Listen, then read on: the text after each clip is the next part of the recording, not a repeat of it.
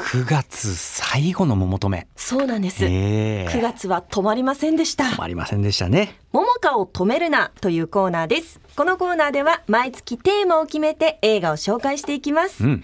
9月のテーマは最近見て良かった作品です。うんうん。だから新作とか旧作にこだわらず、まあ、斉藤桃香が最近見たという範囲でおすすめさせていただいております。はい。ということで何を？今日ご紹介するのはこちら!ブラックフォン。黒い電話。そうです。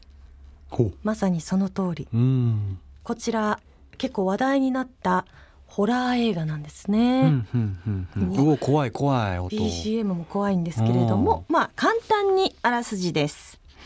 1978年コロラド州デンバーこの町ではたびたび誘拐事件が起きていました。うん。放課後を狙って子供たちが行方不明になっていくんですね。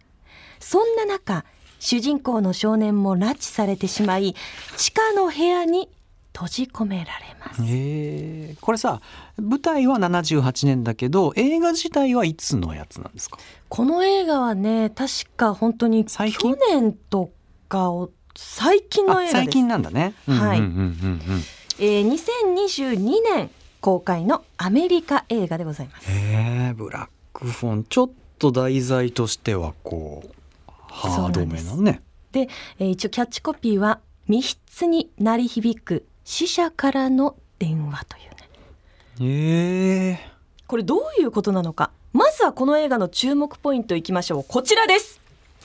心霊とリアルの最高のバランス。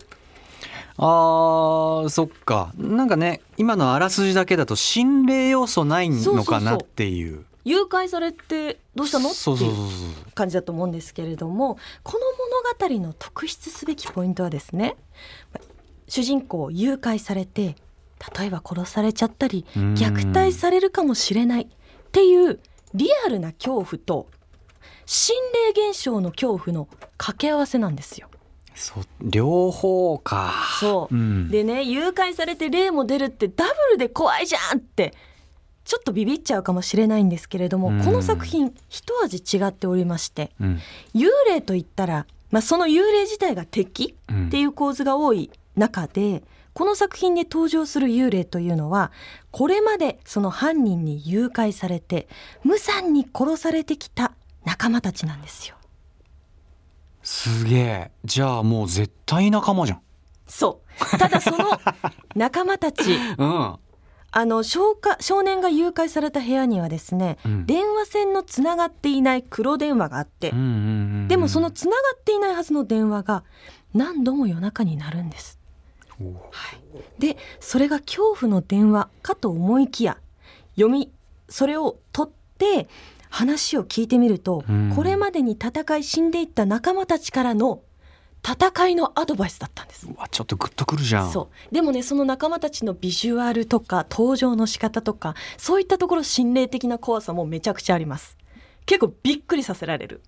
仲間だけど結構グロテスクに描かれてたりとか。なぜならそういった亡くなり方をしたからそのままの姿で出てくるのでうん。かなりこうビクッとさせられる映像表現でもありますね。でもそのなんかまあ死んでいった子たちはうん。なんとか助けたいっていうことだね、そうなあのー。君だけでも助かってくれと。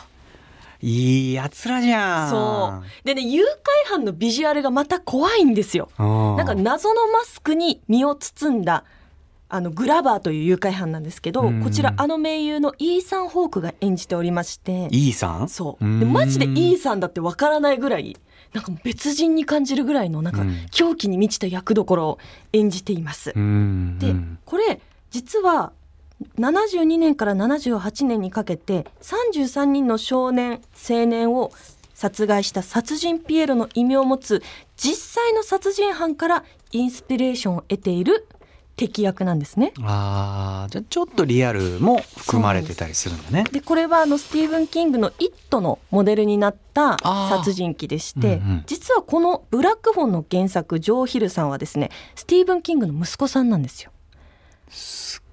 親子二代で。ピエロ好きなんだね、ピエロが好きなのかどうかわかんないけど、うん、何かこの殺人犯に魅了されるところがあったのかもしれない。すっげえでず二人でホラーやってことでしょほらやってんね。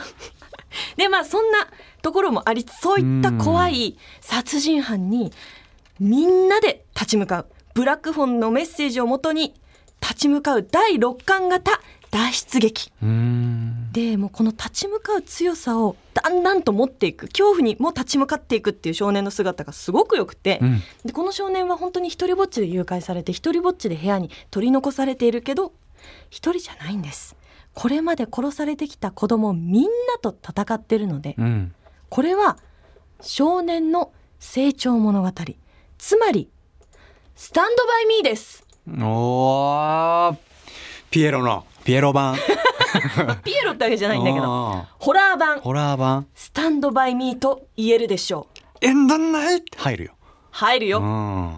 全然こんな感じの音楽 ちょっと重い感じのミュージックですが。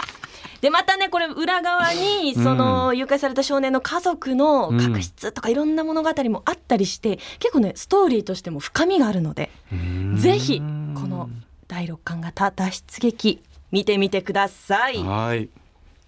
ということでね今日も三浦雄太郎さんに私の今日のプレゼンでどれぐらい作品を見たくなったかポイント評価してもらいます。はい、今日のプレゼン何ポイントいただけるでしょうか？